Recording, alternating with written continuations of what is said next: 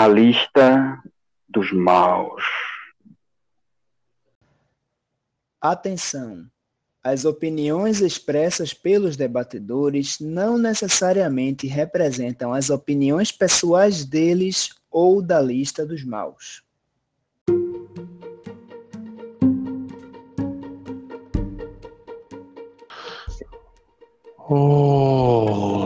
Olá, querido ouvinte. Bem-vindo ao episódio número 4 da Lista dos Maus.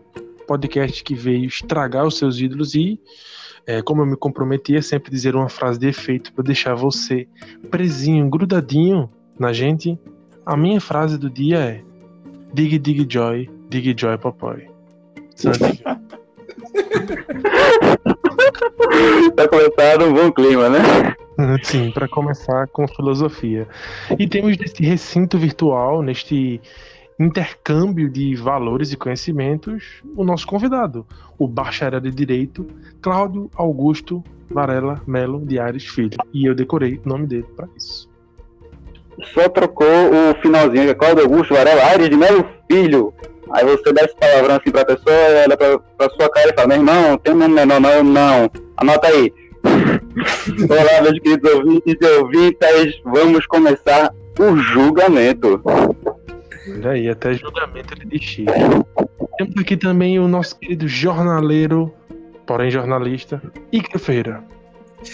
Olá, advogado de defesa e bacharel de, de Direito de Taubaté. Já estou aqui né, e do meu bolo indiano para defender ela, que é uma das personalidades mais admiradas do século XX. Uma santa, né? Uma santa, né? E não obstante, temos a nossa a, o nosso fugido da Interpol de casa, nosso que não possui redes sociais, o nosso pequeno Dwight, Douglas Pires. pois é, estamos, estamos aqui mais uma vez, mas dessa vez, meus amigos, meus ouvintes, meus caros ouvintes, a gente vai falar de uma pessoa que cometeu o esquema da rachadinha. Alguém que mandou gente usar cloroquina para doenças que não são tratadas com cloroquina. Alguém que trouxe miséria e fez o país passar vergonha lá fora. Que de quem eu tô falando? É óbvio que de Madre Teresa Calcutá. Caraca, pesado, pesado. Isso, isso é tudo intriga da oposição. Sempre é. Sempre. Então, voltamos depois do intervalo comercial. Um abraço. Então, você, que é o nosso fiel ouvinte, nosso fiel escudeiro da lista dos maus, deve estar achando estranho que temos quatro pessoas. Então, eu, um dos seus hosts, será o mini júri. O que, que o mini júri faz? Você pode se perguntar.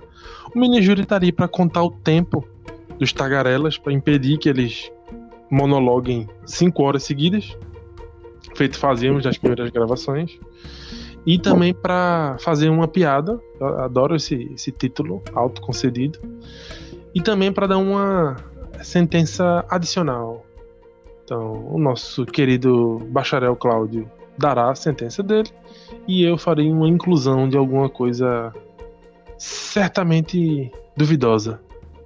E é isso. E vamos ao, agora ao ano de nascimento do réu, 1910. Então, temos em 13 de janeiro a primeira transmissão pública de rádio. Ela acontece uma performance ao vivo de ópera lá em Nova York. Olha aí, que engraçado essa. Toda essa, essa, essa pauta de hoje vai ser muito, muito aleatória. Em 8 de março, Raymond de La Roche é a primeira mulher a ter licença de piloto internacional que ela consegue tirar em Paris. Abalou. Primeira vez que isso acontece. Abalou. Olha só.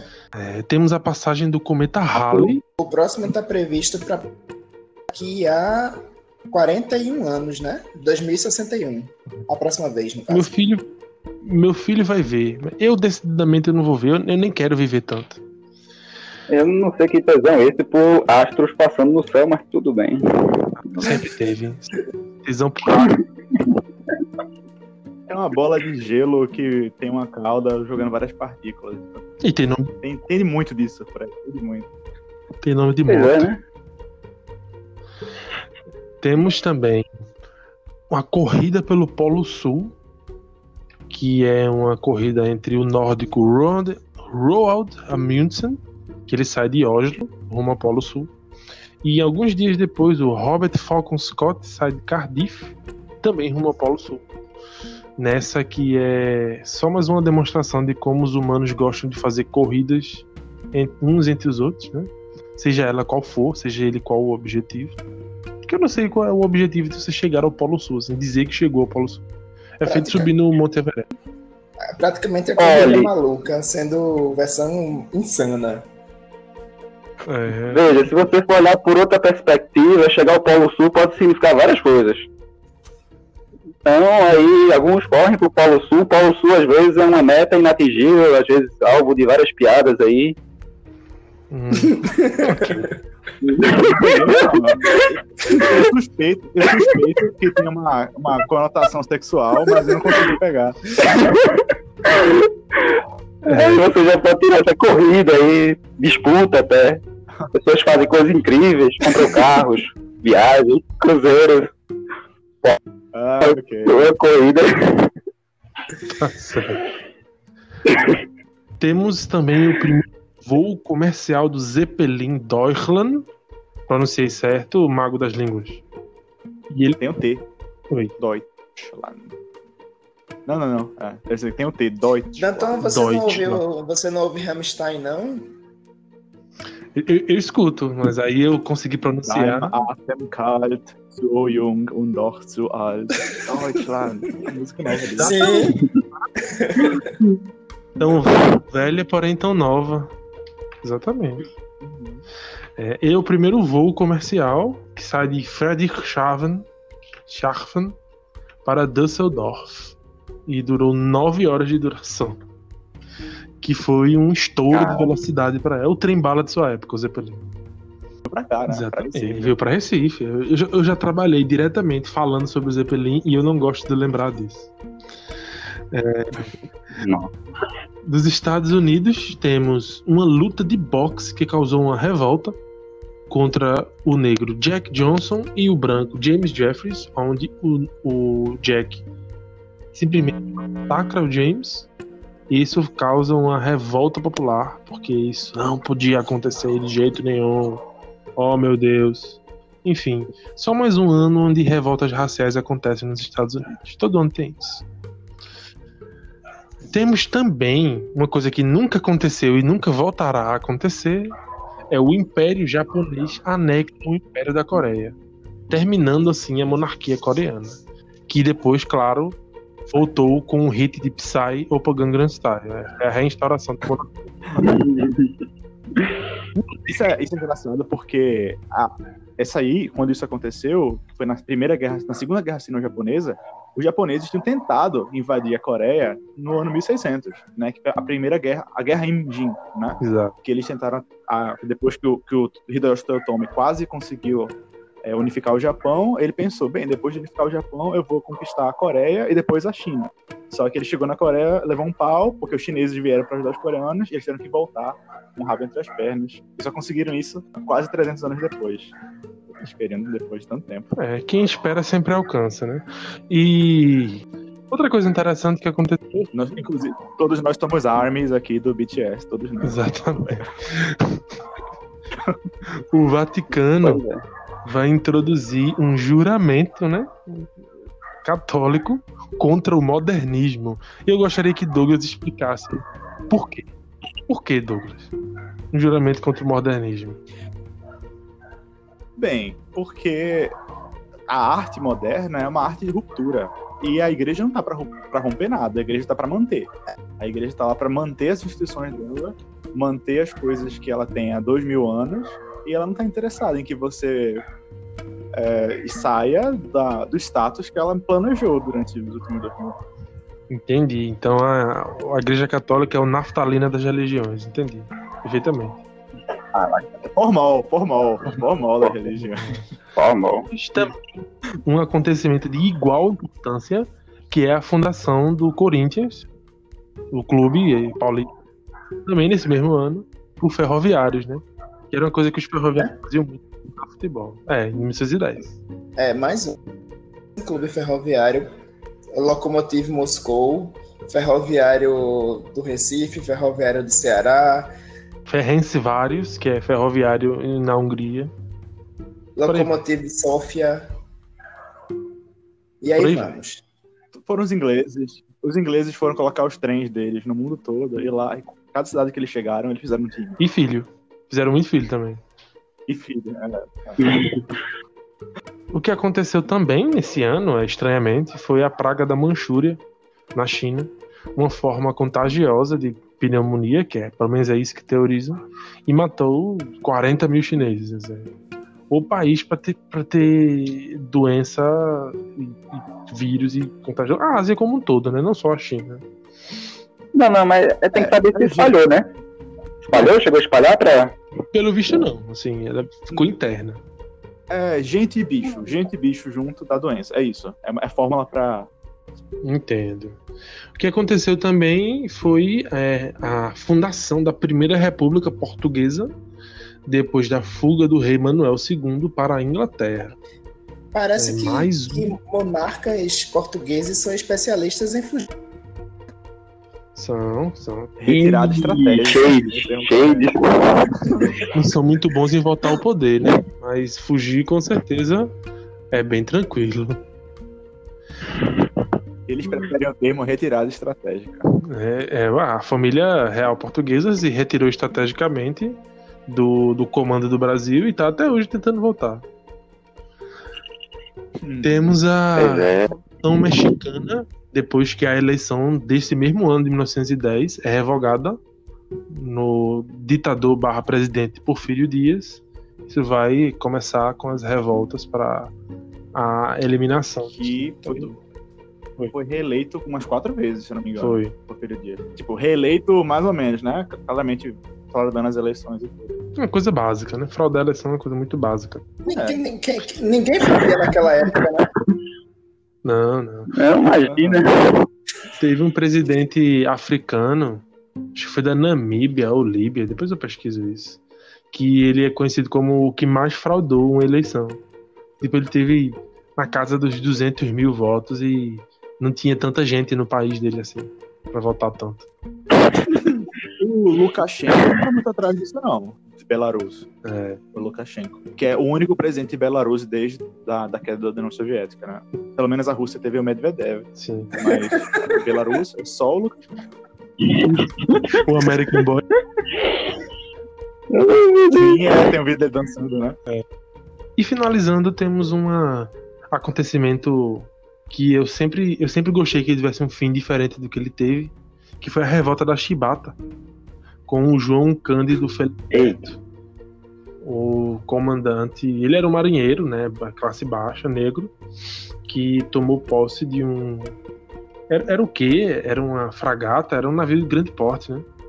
Não sei muito. Eu não sei o termo correto, mas é um navio desse, de guerra. O nome do, nome do navio era Minas Gerais e ele ameaçou a cidade do Rio de Janeiro caso não oferecessem melhores condições de vida. Tem tudo uma questão racial também. E eu adoraria que ele tivesse atirado. os negros eram mais castigados. Também. Não só ele, como o. o qual é o nome do outro?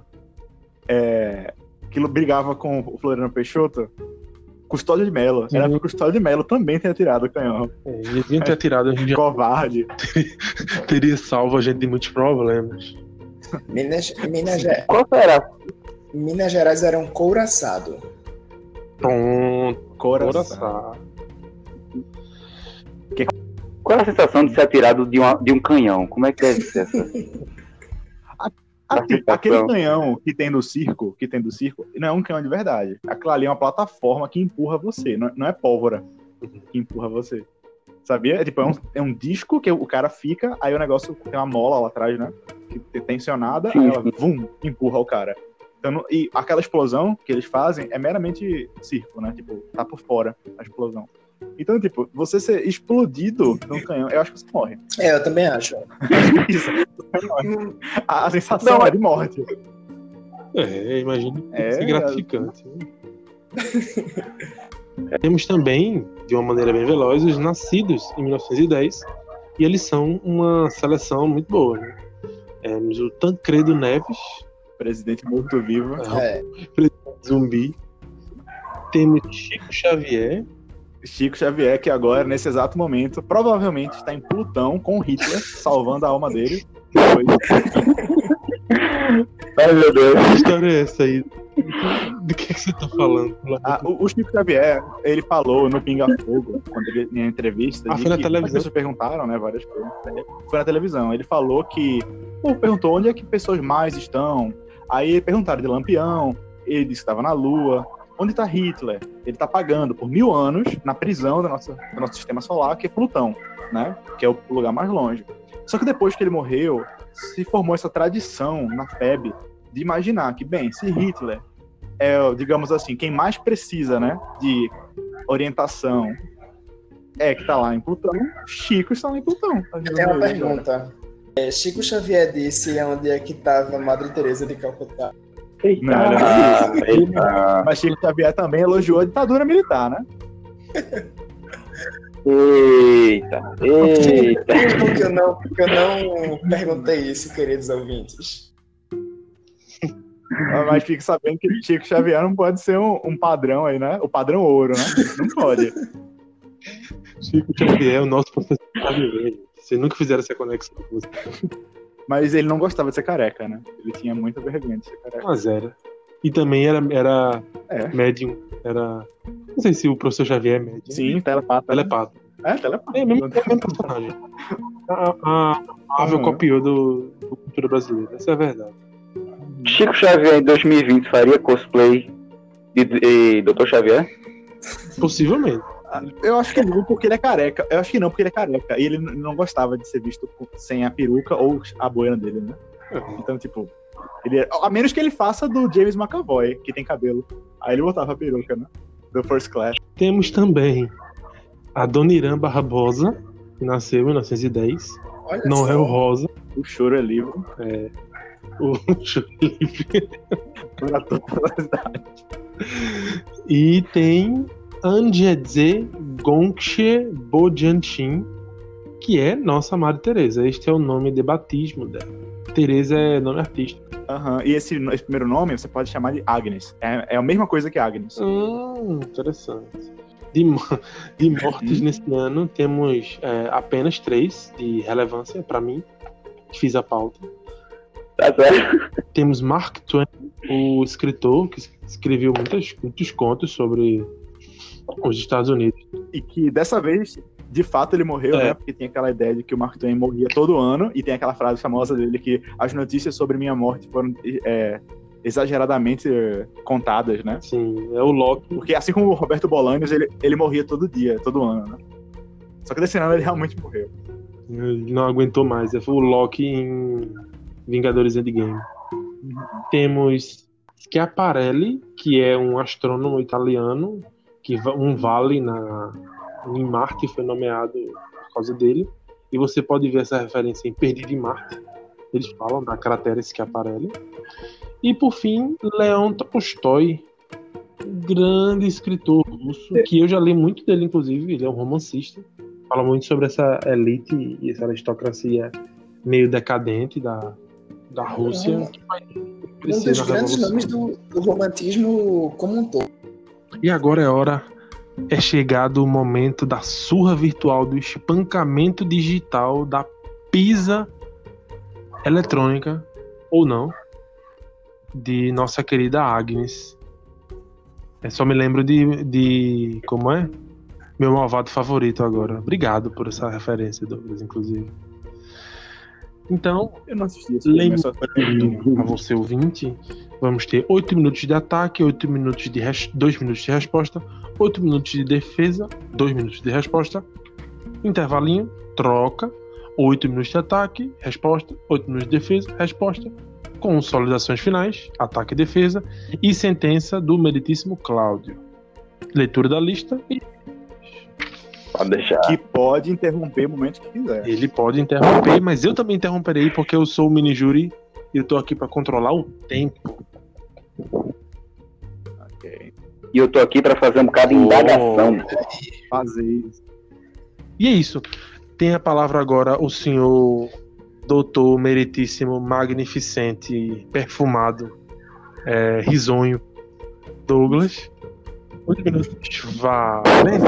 A primeira coisa, pessoal, que a gente tem que saber sobre nossa querida Agnes é que ela, apesar do sorriso cativante, do sorriso que é colocado por todos os cantos, em todas as imagens que você encontra dela por aí, da ideia de que ela é essa pessoa completamente altruísta, que foi dar a vida dela na Índia, não é nada disso. A verdade é que a Agnes, a nossa ré de hoje, né? Ela é uma, culto, uma dona de um culto. Ela não deveria estar ao lado de pessoas boas da história da humanidade do cristianismo, como São Francisco de Assis. Ela deveria estar do lado de cultistas malucos, como Jim Jones ou Charles Mason.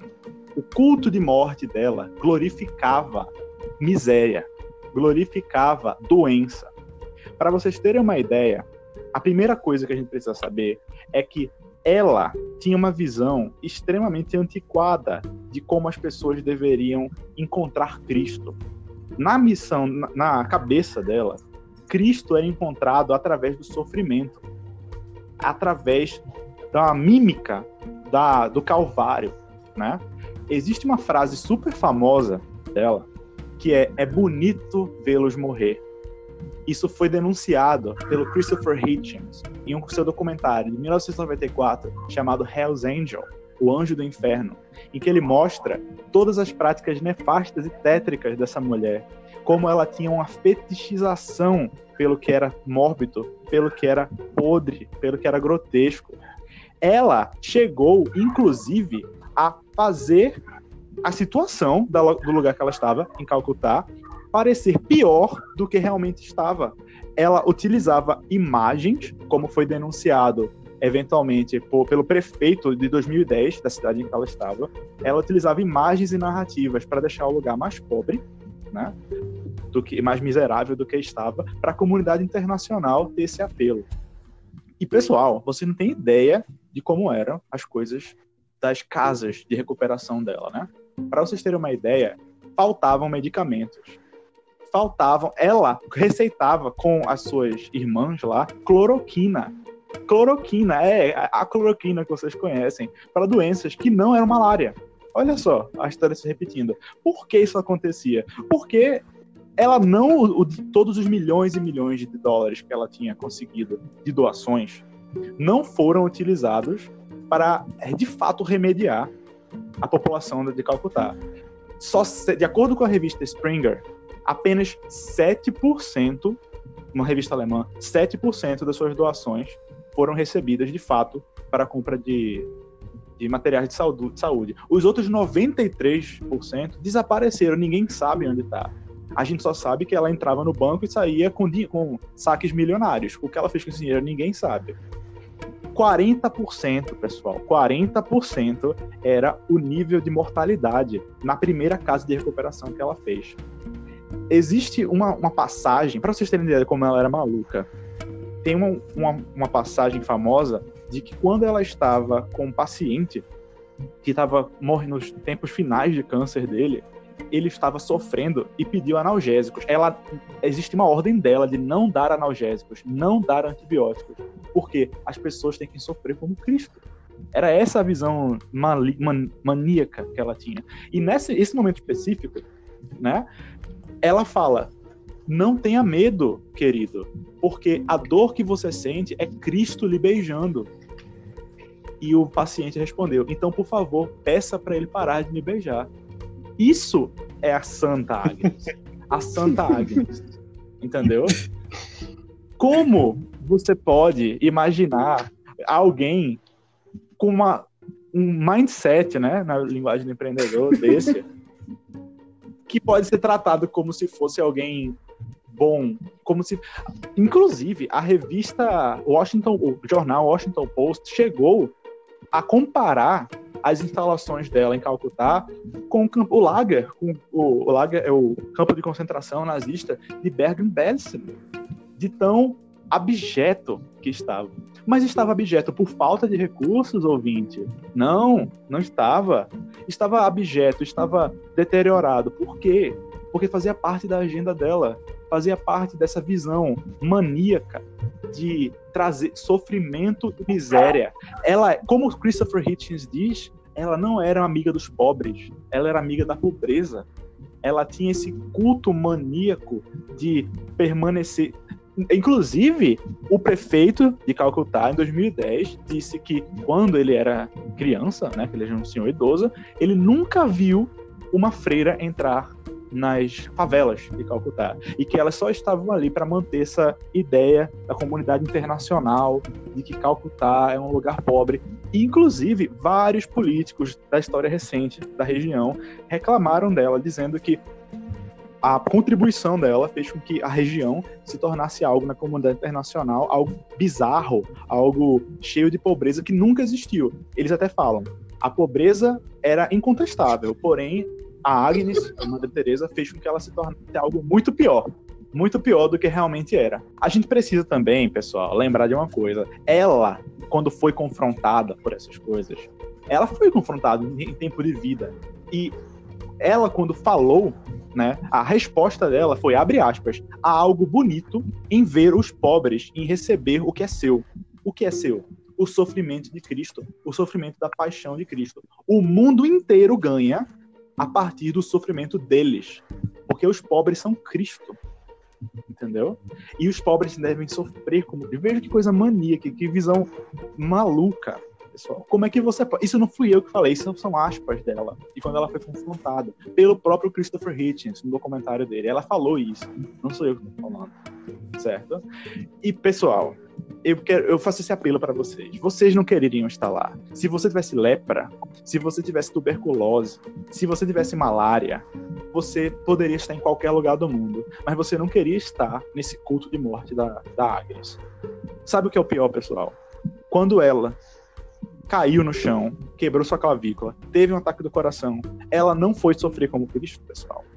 Ela foi para Nova York ela foi para o ápice da medicina ocidental se tratar com dinheiro de que ela conseguiu, né, das suas doações. Que hipocrisia, né, pessoal? Por que ela não ganhou as orações? Por que ela não foi beijada por Cristo, como todos aqueles miseráveis de Calcutá foram? Por que, pessoal? Ela não recebeu medicamento errado e não foi tratada por freiras que não tinham nenhuma orientação ou preparo médico. Isso é muito triste, né? Vocês queriam estar nessa situação. Senhores. Vocês queriam que seus pais estivessem nessa situação. Senhores. Acabou o tempo? Tempo. Tarará, tarará, tarará. Vocês não iriam querer. Vocês não iriam querer. Dois, Eu deixo aí para o meu amigo. dois minutos pra rebater. Valendo! Eu queria começar, primeiramente, dando um fora Bolsonaro, assim como no último episódio, e dizer também, Muito bom, muito bom. querido ouvinte, você vai respeitar mesmo um- uma promotoria que fala em mindset, empreendedor, empreendedor mesmo. Segunda questão, eu, re- eu vou rebater por questões, tá? Segunda questão, o ataque ele é sarcástico quando diz que ela sorria porque ela não sorria. Quem é, quem é o ataque? Quem é o ataque? Quem o ataque pensa que é para falar sobre fé? Eu queria dizer que o, o nosso querido. Eu, há de homem, há de homem aí, pode não. Queria dizer que o nosso querido não pode falar sobre meios que Terezinha utilizava para alcançar a plenitude da fé, que, adianto vocês, nem sempre existiu, porque houve muitos momentos em que ela se sentiu constrangida e triste, porque ela achava que tinha sido abandonada por, por, por Cristo, mas não foi. Outra questão, querido ouvinte, você acha mesmo, e aí eu coloco também os demais aqui. Você acha mesmo que Calcutá é um lugar bonito? Minha gente, Calcutá, os subúrbios indianos são re- reconhecidamente desiguais, sujos, condições precárias de vida. Ou você acha, querido ouvinte, que Calcutá era uma propaganda do governo do estado? Um mundo de fantasia. Eu vou para você aqui. Tempo. Deu tempo. Ai, droga, ainda tinha mais coisa pra falar. Que bom, porque você tem agora oito minutos. Valendo! É, mas eu queria só deixar claro, e eu vou esclarecer isso mais à frente agora na minha argumentação, que tudo que chegava para Teresa de Calcutá era o resto, era o que os hospitais não queriam. Eles já têm um, um, um certo ranço há algum tempo. Com isso eu começo o meu primeiro momento e, bem, para você, de uma vida dedicada aos pobres, quero falar de uma vida de resignação dedicada àqueles que mais precisam. Eu, eu vou falar de uma virginiana e tinha como propósito ao próximo. Aos 18 anos, em 1928, ela se mudou para um convento na Irlanda. Num belo dia, em 1946, mais adiante, numa epifania divina. E aliás, esse episódio merece ser falado. Ela estava fazendo uma viagem de trem pelo interior da Índia e ela teve uma revelação de que ela deveria servir e aquelas pessoas que mais necessitavam. E aí, em 7 de outubro, ela criou a Congregação Missionárias da Caridade essa instituição dela, ela evolui rápido, né? Na década de 60 você já pode eh, falar aí de asas de apoio espalhadas pela Índia. Para vocês terem uma ideia, em 2012 essa instituição agregava mais de 5 mil freiras, mais de, no caso, 5 mil freiras agora já é em 2020, tá? E mais de 450 irmãos que cuidavam de pessoas que necessitam, e cuidava como? Tem saúde, saúde da família, tem refeitório para levar comida a quem não tem. E a missão de obra, nas palavras da própria madre, era cuidar dos famintos, dos nus, dos sem teto, dos aleijados, dos cegos, dos leprosos, de todas as pessoas que se sentem indesejadas, não amadas, desprotegidas, de fato, se você olhar aí a Índia da década de 70, 70, o que os hospitais não queriam atender, oh, manda para a Madre Teresa que ela vai cuidar do pessoal lá. Hoje em dia, a fundação ela também trabalha com atendimento a refugiados, pessoas com deficiência mental, atendimentos em aldeias remotas nos confins do planeta. Você não tem a menor ideia que o Estado pode chegar Teresa tá lá com a obra dela, fazendo, sabe? Trabalhando, trabalhando pelo bem comum, pelo bem de as pessoas que mais precisam. Essa é a Madre Teresa que eu apresento a vocês. Encerro minha argumentação. Então, depois dessa, desse show de oratória, né? né por, por que choras, presidente? Temos dois, Vossa Alteza, dois minutos para o ataque. eu tenho uma objeção. Antes de tudo, Vossa Alteza, eu tenho uma objeção. Alô? Claro. É, ele, ele, fez, ele fez uso de um ataque ad hominem pra mim. Ele falou da minha fé ou da falta dela para tentar desmerecer meu argumento. Ele não pode Você fazer não isso. tem Essa casa fé. não aceita esse tipo de coisa.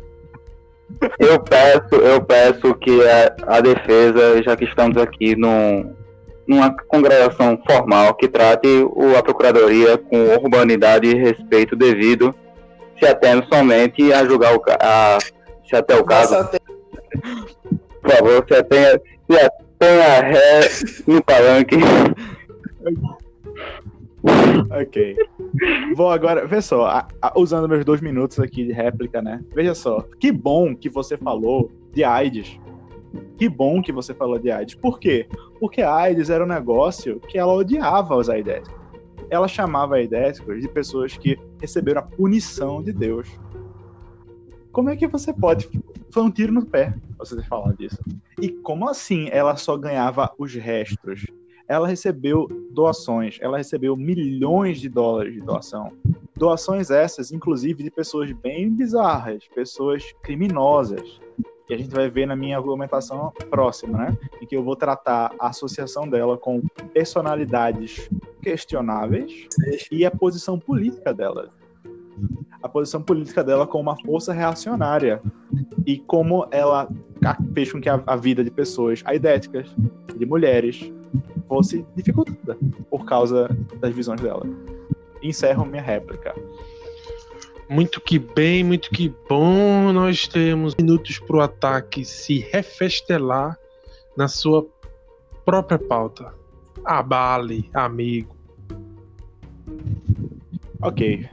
Aproveitando a, a, a deixa sobre as doações dela, por que você não está comentando o fato dela ter recebido, por exemplo, 450 milhões de libras do infame Robert Maxwell, que era um, um embezzlement, né? eu esqueci como é que chama isso em português, é fraude fiscal, que foi preso no Reino Unido alguns anos depois. Ou os milhões de dólares, milhões, ninguém sabe quanto foi, de Charles Keaton, que era outro fraudador da Bolsa de Valores da, da, dos Estados da, da Inglaterra.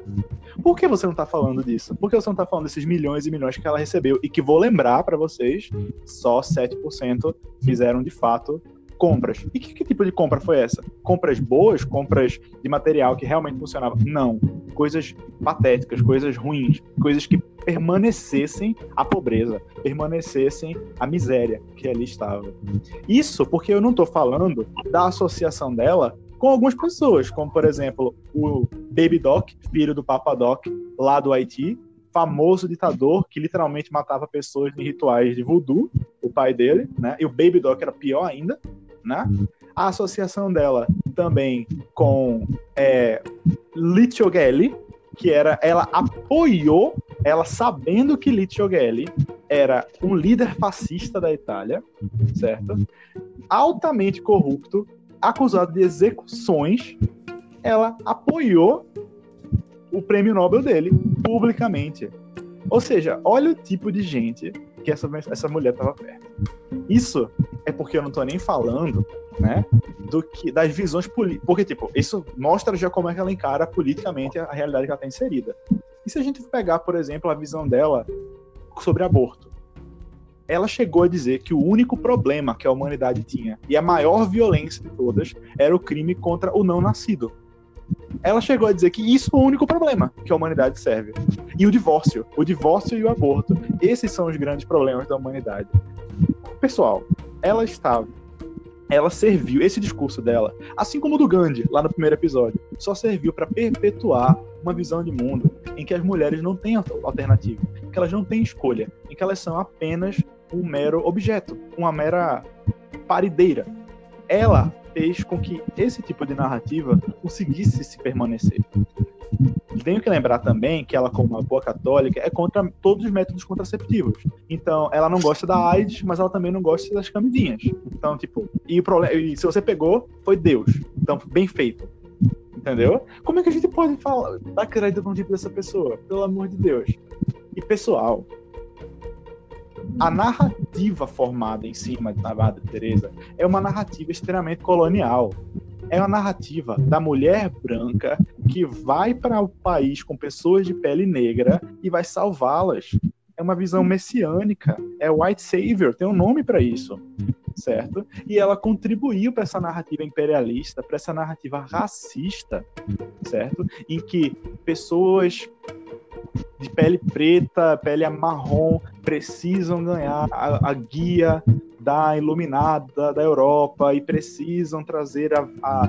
É, é, isso é tão, tão intrínseco dela que essa ideia do fardo do homem branco, no caso da mulher branca, né, que ela vai trazer luz para os pagãos fedorentos, né, que ela fazia batismos secretos. Quando o cara estava perto de morrer, ela batizava o cara a primeira casa que ela fez, vê que desrespeito, vê que desrespeito. A primeira casa que ela fez foi um templo hindu abandonado. Ela mandou tirar tudo e fez uma casa de recuperação cristã. Ela não tinha nenhum respeito pelaquela população nativa. Ela estava ali para conseguir números, para conseguir números para a Igreja Católica. Números entravam no bolso dela, números entravam na Igreja Católica. Era isso. Era tudo número não tinha Cristo, não tinha saúde, não tinha nada. A teoria ela está se utilizando de argumentos do senso comum, do tipo, diga-me com quem tu andas, que eu te direi quem tu és. É, a promotoria, ela afirma que Terezinha... Bolsonaro agora, então, é, é, Ok. Porque o Queiroz é, é bandido. Aí o Flávio que anda com ele. Okay. Isso vai ser cortado, com licença. Entendi, quer chegar. Bolsonarista. Por favor. Por favor, vamos respeitar o A tempo. promotoria da defesa. Terezinha tinha envolvimento com vários mafiosos, com Coleone e pessoas do mal, mas é, a promotoria não explicita que tipo de envolvimento era esse. Você percebe que é uma, uma afirmação leviana, queridos. E por fim, eu, eu queria falar sobre questões relativas a dinheiro. Você sabe quanto custa manter uma gigantesca presente em mais da metade dos países do mundo, 133 países e 5 mil pessoas. Prover alimentação, remédio, é, prover sustento das casas das pessoas, dos doentes, dos enfermos, das missões humanas, logística de tudo isso. E eu digo que a minha cliente não pode ser julgada pelos valores vigentes. no- As crenças pessoais dela são frutos da, da fé dela e eu acho que a fé dela não é algo neste momento em julgamento. Protesto, meritíssimo. Aceito. O camarada aí, ele disse que eu não explicitei as relações, mas eu explicitei. Os dois fraudadoradores fiscais deram doações para ela e o fascista italiano, ela ab- abertamente apoiou o- é, a candidatura dele do prêmio Nobel. Então, foi explicitado sim. É, tá Resposta da certo. defesa? Defesa. Eu não me lembro. Eu não me lembro qual foi a primeira coisa lá que você falou, mas o segundo do prêmio Nobel, se ele ganhou o prêmio Nobel, ele ganhou por algum motivo. E vocês só mostram um lado da questão. Se eu colocar, se trocar o nome Queiroz por Charles Keaton e trocar o nome Tereza por Flávio Bolsonaro, você tá me dizendo que Flávio Bolsonaro é inocente? Eu Se não trocar. estou dizendo nada. É você que Por favor, queridos, por favor, vamos, vamos, vamos nos ater, vamos ater ao debate com grupo, silete, vamos. Se trocarmos todos os santos e anjos por alienígenas, temos uma história completamente diferente.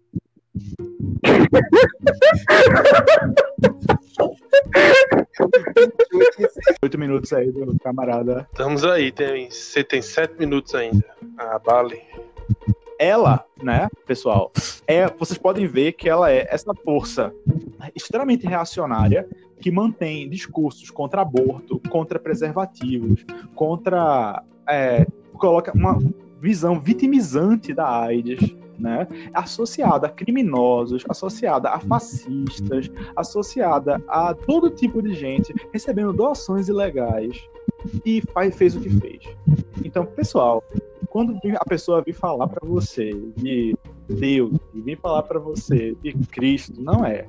Ela estava ali com uma, uma agenda muito específica, que era uma agenda imperialista, uma agenda racista, uma agenda criminosa e uma agenda exclusivamente para servir o Vaticano. Não tinha nada além disso. E eu encerro o meu argumento e eu espero que vocês percebam e pensem duas vezes quando verem aquela moça de azul e branco com três fitas azuis, né? Pensem bem de quem é que tá por trás daquilo dali. Acabou, Jéssica. Eu acabei.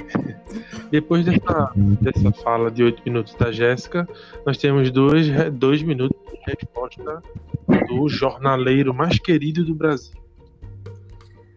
Muito bem. É, senhores ouvintes e senhor meritíssimo dono da porra toda. Madre Teresa como pessoa, quero dar exemplo como ela era boa, na verdade, e eu não me importo para o que a promotoria vai falar. É, queria também começar a falar sobre os milagres da Madre Teresa. Você sabe, meu querido ouvinte, que a fé move montanhas, não é? E Madre um, ela tem milagres para contar. O primeiro de todos aconteceu em 1900 com uma indiana chamada Mônica Bessra. Era o dia do aniversário da morte da Madre Teresa de Calcutá. E essa indiana ela estava lutando contra um câncer, um tumor no ovário. E aí ela estava sendo atendida, adivinha por onde? Um beijo de Cristo. na congregação Missionárias da Caridade. Nesse dia, freiras elas levaram Mônica a uma igreja e ao entrar, Mônica viu cegante, vinda de uma fotografia de Madre Teresa. Nesse momento, as duas freiras colocaram uma medalha abençoada pela madre da barriga dela. Algumas horas depois, ela acordou e estava melhor. Bem, embora esse milagre seja muito criticado pela comunidade científica, houve outro, e aqui no Brasil, porque Deus é brasileiro, de falar do milagre de Marcílio Haddad. É, ele estava com oito abscessos no cérebro e com os tratamentos ele só ficava cada dia pior. Teve um dia que foi o estopim. Ele estava com uma dor de cabeça insuportável, de cama, e pediu que a família dele apostasse as fichas na fé. Ele estava que não se aguentava, foi sedado pelos médicos porque a situação era muito grave. Enquanto isso, a família rezava com a relíquia da e pedia que ela intercedesse por ele. Como Deus é brasileiro, Madre Teresa é maravilhosa, ela intercedeu por ele sim. Um dia, Marcílio acordou e não tinha mais nenhuma dor. De gravíssima que era a situação dele, a situação ficou muito mais tranquila, com uma redução aí de 70% nos abscessos. No outro dia, estava tudo cicatrizado. Um, um, tratamento que não dava quando ela botou a mão, decidiu por ele. Ela foi canonizada em 2016 pelo Papa Francisco, que é um anjo, né, minha gente? Eu sou, eu, eu sou o próprio cristão, o próprio católico. E, enfim, queria dizer que depois desse milagre de, Mar de Marcílio Haddad, eu queria pedir um outro milagre para outro Haddad, para Madre Teresa, mas não vou dizer qual, nem vou dizer quando. Eu queria, para finalizar, eu queria mostrar uma pequena linha do tempo. Em 1982, no cerco de Beirute, durante a Guerra Civil Libanesa, os israelenses estavam tentando expulsar o, a Organização da Liberação Palestina de Beirute e do Líbano. Enquanto isso, 37 crianças estavam presas em hospital. E a Madre Teresa foi lá e negociou um cessar-fogo. Em 1986, é, outro exemplo bastante emblemático, né, foi que a nossa queridíssima, maravilhosa Teresa, ela viajou para cuidar das vítimas de Chernobyl ela colocou o próprio corpo, uma, uma velhinha, uma velhinha, né?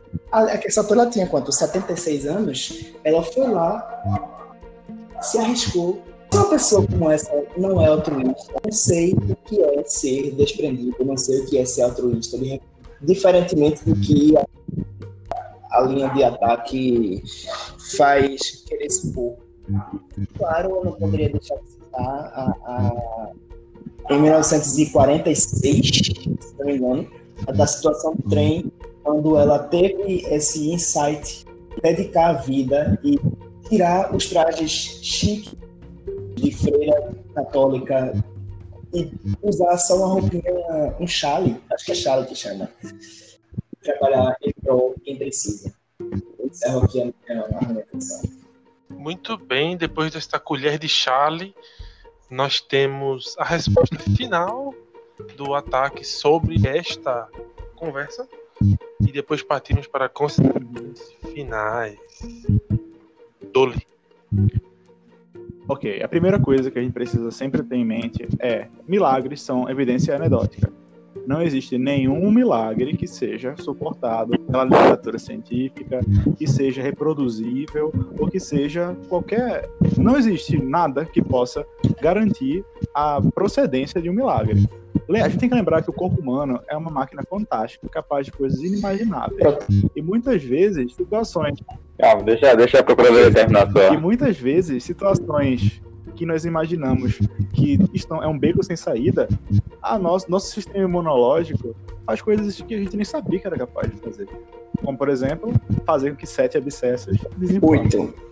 Oito abscessos desinflamem. Se é um milagre, se Madre Teresa realmente tem essa capacidade de fazer essas coisas, por que ela seleciona alguns poucos aqui e ali?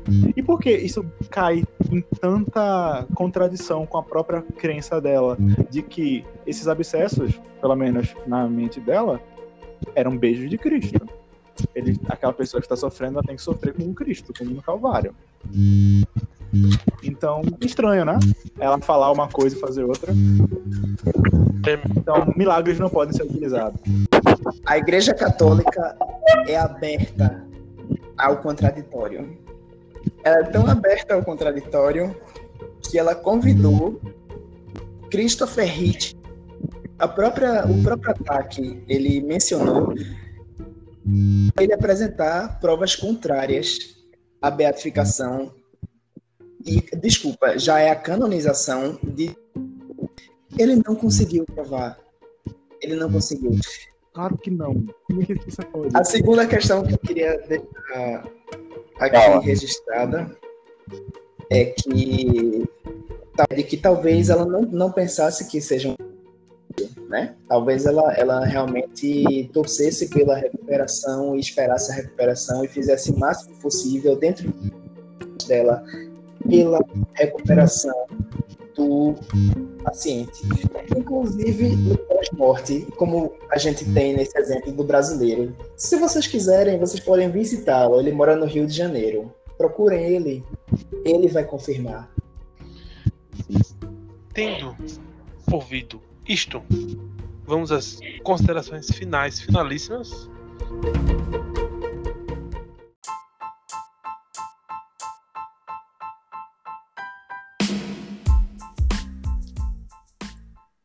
Então é chegada a hora, a culminância, o momento mais perfeito, a delícia que é a sentença da lista. Então eu não vou, não vou me alongar. Com a palavra, meritíssimo Abale, destrua, arregaça. Aqui aos presentes, aos ouvintes, queridos ouvintes e ouvintas, gostaria de dizer que que foi apresentado aqui, a decisão não foi fácil. O que foi trazido pela defesa foi de fato argumentos de fé que mexeram muito comigo e com a decisão. E o que foi trazido pela promotoria não pode deixar de ser, como posso dizer, não pode deixar passar, em- passar batido. Porque realmente, quando você tem a oportunidade de fazer algo de grande magnitude e você opta por, por reduzir isso de forma suspeita, por favor, alguém pode apertar o botão aí para chamar o meeting para a gente decidir sobre isso. Quem não entendeu a referência. A reunião de Quem entendeu a referência, dá um joinha. É, a Madre Teresa de Calcutá realmente foi uma, foi uma persona icônica para toda a humanidade, mas, mas quando você se vira com seus próprios suas próprias virtudes que você prega, eu acho que você se torna não seu maior vilão. Mas pa- pensando bem, o Batman batem duas caras, né? Então acho que eu acho que se o Batman encontrasse Maria Brisa Calcutá, acho que ele daria uma porrada nela, talvez. Descobrindo todas as malícias dela. Lei Maria da Penha, viu? Não, provável, o mais provável é que ele doasse dinheiro pra ela. Ele doasse alguns milhões. É, o mais É, mas depois se ele descobrisse algum, algum possível desvio, que chegasse lá no, numa devida residência, que deveria ter toda a doação dele e não tinha nada lá, e a pessoa tava passando fome, tava sem medicamento, ou tava recebendo medicamento contrário, cadê o pessoal? Eu acho que, que o Bruce Wayne não ia ficar muito feliz, né? Mas é tudo hipotético. tudo hipotético. Pois bem, diante de tudo que foi apresentado, não me resta dúvidas que apesar de todas as suas bondades, ela sim merece integrar a lista dos maus. E Do povo negando, Glória você não pode de- dizer. Opa, Eu, eu queria. eu para queria aqueles dizer- que.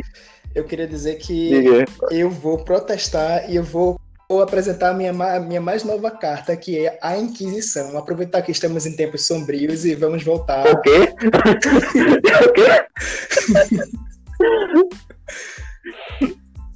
Quem Meu espera, Deus! quem espera pela Inquisição vaziando? Caraca, de boas intenções, o inferno está cheio. E É, agora mais mais um residente. Mas assim, é, meritíssimo Cláudio, diga aí qual vai ser a punição dela. Olha, primeiramente, quando eu estava pensando na possível punição de Maria Teresa, eu acredito que eu posso ter empolgado mais na questão de uma coisa mais penalizante do que trazer verdadeiramente que ela visse o erro que cometeu. Vamos lembrar que o sistema de punição não é simplesmente só punir o indivíduo, mas ele ser reinserido na sociedade.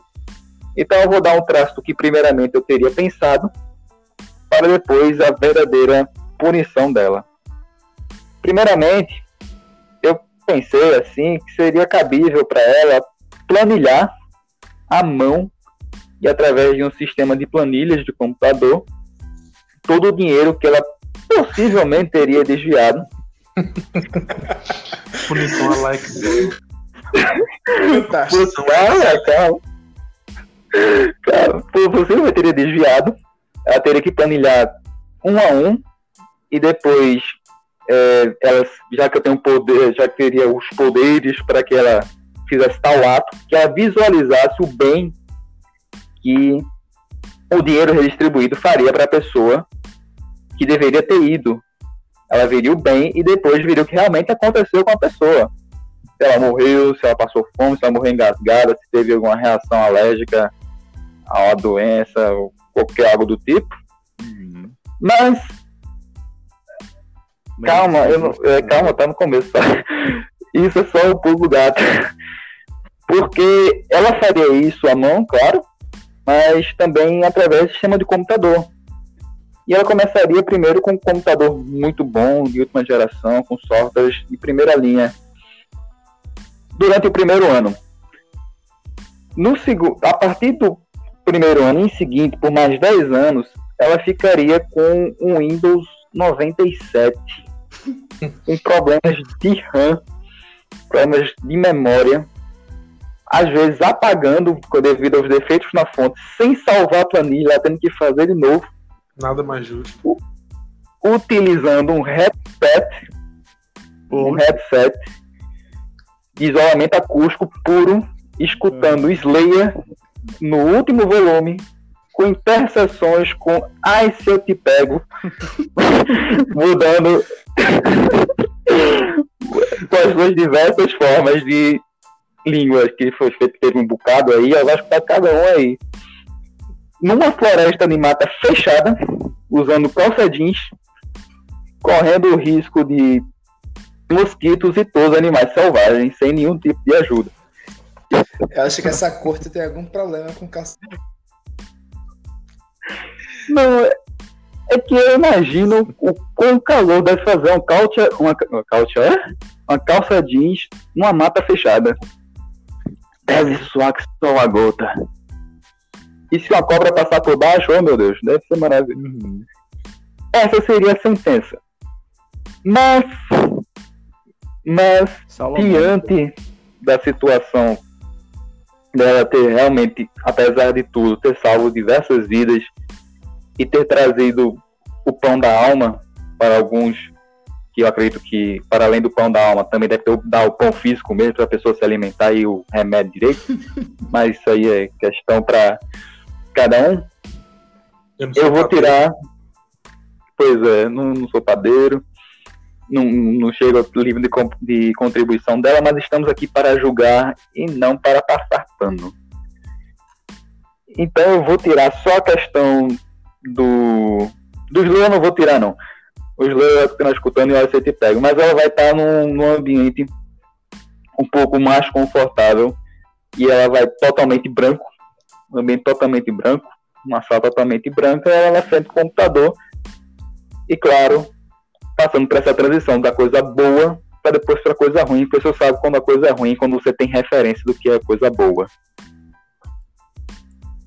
E ela só vai sair da, da mata para ir para um lugar um pouco mais agradável. Vai continuar usando a calça jeans, porque eu quero, acho que é uma boa visualização. E para você e para vocês que não gostaram da sentença, por favor, contribua com a lista dos maus e mande a sua sentença. Hum. que é que você acha que deveria acontecer com Madre Teresa de Calcutá? A sentença foi muito pesada? Foi muito leve? Deixe nos comentários. Meu comentário é que sua sentença se parece muito com parte da minha infância. Né? Usando o computador na frente de 95 ouvindo metal. Então, eu, eu não sei onde, é que ela vai chegar, né?